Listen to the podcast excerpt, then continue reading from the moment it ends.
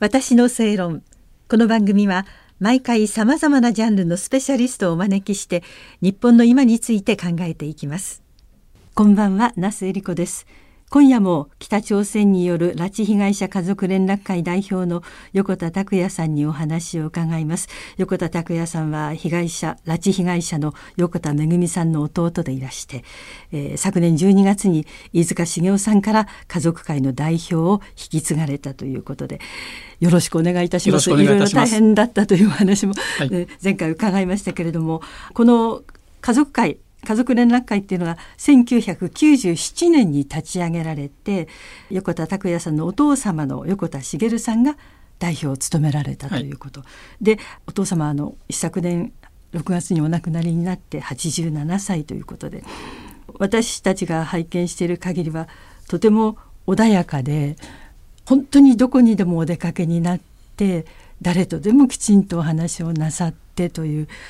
あすごいなって思って見てましたけれども、うん、ご子息としてはいかがですか？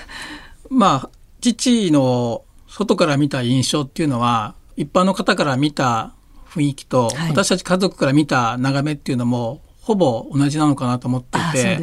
家庭の中でも、まあ、子供や家族に対して威張り散らすことも一切ないし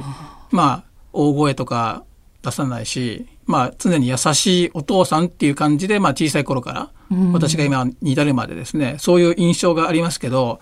ただ一方で、まあ、頑固なところもあるし、はい、信念は強いし、一度父親とが元気な頃にですね、家でお酒を飲んでいた時に、私が冗談で、キム・ジョンウン委員長、もしくはそのキム・ジョンイルにですね、うん、こんなこと許さないから、あの、もっとやっつけたいみたいな話を、いろんな例え話を持って言ったことがあるんですけど、はい、その時に普段穏やかな父がですね、まあ、そんな生塗りのことじゃ許されないんだということを、まあ、父もお酒を飲んでいて、口が滑ったとこもあるかもしれませんが、やはり穏やかな中に、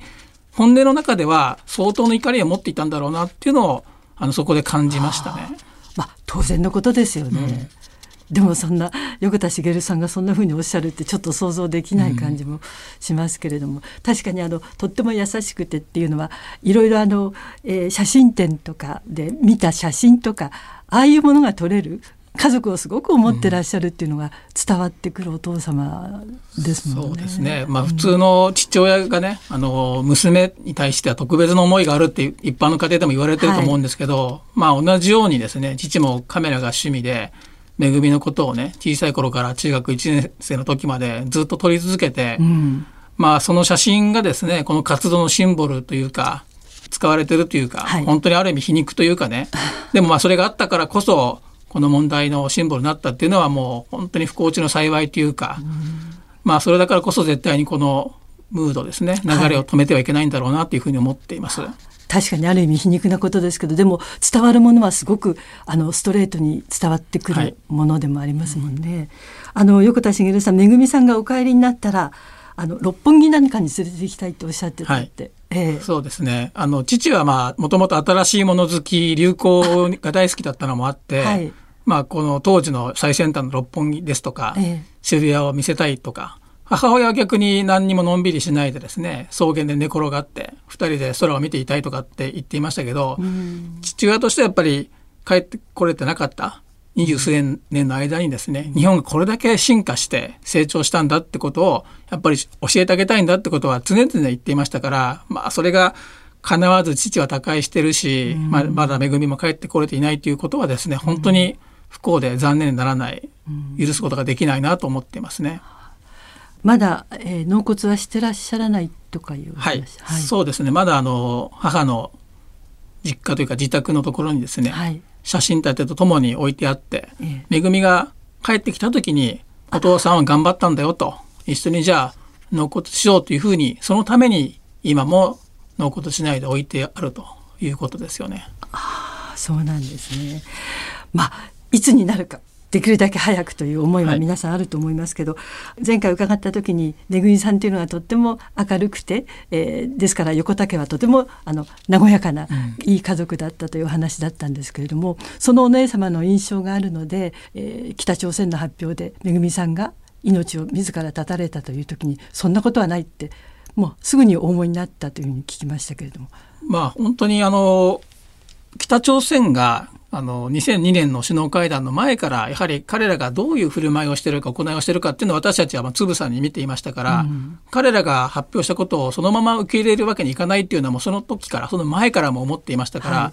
い、どうせその人質外交として、まあ、恵みやその他の被害者をですね、あのうまく使うんではないかってことは予測していましたから、うんまあ、実際にその後にですね他人の偽遺骨だということを DNA 鑑定で暴き出しましたから、まあ、本当に人権上人道上許してはならないようなことを北朝鮮は今も続けているということをですね、うん、私たちはしっかり認識する必要があるというふうに思っています。なんだか理解しがたいことを平気でやってくるというか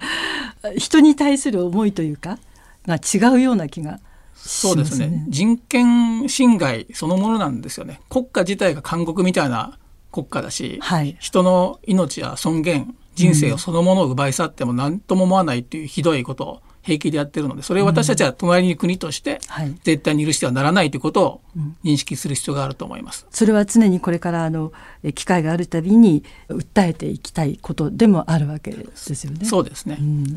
あの例えばお姉様に最初に会ったら戻ってらしたら何をしてあげたいどんな言葉をかけたいというふうに思ってらっしゃいます？あの、まあ、何かをしてあげたいというよりは、うん、これは私も弟の哲也もそうなんですけどあのまず最初に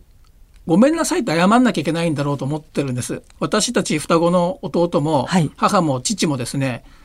誰からも批判されることがないぐらい頑張って声を上げてきていますけど、それでもまだ帰ってこれていないことは事実であって、だからこそ何もしてあげられなかったわけじゃないんだけど、帰ってこれなかったことに対する責任はあって、本当にごめんなさいと、まず謝るしかないんだろうなというふうに思っています。力が足りないというふうに。そうですね、うん、もっともっとできることがありますか？かもしれないという点でですね、はい、長く待たせてしまったことにまずお詫びするしかないんだろうというふうに思っています。はあ、またこの続きは次回伺わせていただきます。ありがとうございます。よろしくお願いします。北朝鮮による拉致被害者家族連絡会代表の横田拓也さんにお話を伺いました。私の正論お相手は那須恵理子でした。